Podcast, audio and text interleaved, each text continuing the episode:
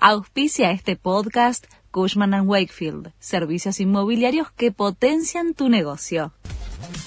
La Nación presenta los títulos de la tarde del miércoles 2 de agosto de 2023. Hackearon al PAMI. Desde ayer a la noche no se puede acceder a la página web ni operar a través de la aplicación oficial.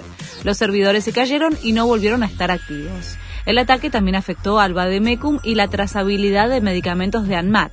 Desde el organismo informaron que los sistemas sufrieron un ciberataque que afecta el servicio temporalmente. Mañana habrá un nuevo paro de subte. Los trabajadores van a interrumpir el servicio de todas las líneas y del premetro en el horario pico de la mañana, de 6 a 9. Reclaman una reducción en la jornada laboral por la exposición al asbesto. Elegante más complicado en la causa por secuestro. El cantante está hace casi dos meses preso en la DDI de Quilmes. Su situación es comprometida.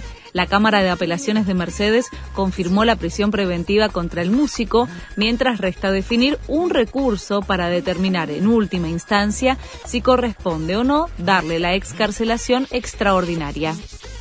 Condenaron a muerte al autor del mayor ataque antisemita de la historia de Estados Unidos. Los 12 miembros del jurado votaron por unanimidad a favor de la pena capital contra Robert Bowers, un camionero blanco que fue declarado culpable de cometer 11 asesinatos en la sinagoga Árbol de la Vida en 2018 en Pittsburgh. Se trata de la primera sentencia de muerte bajo el gobierno de Joe Biden. Boca presentó oficialmente a Marcelo Sarachi como refuerzo.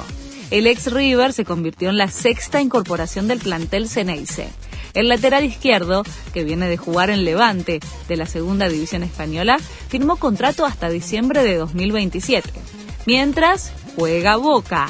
Visita a Nacional en Montevideo por la ida de los octavos de la Libertadores hoy a las 9 de la noche.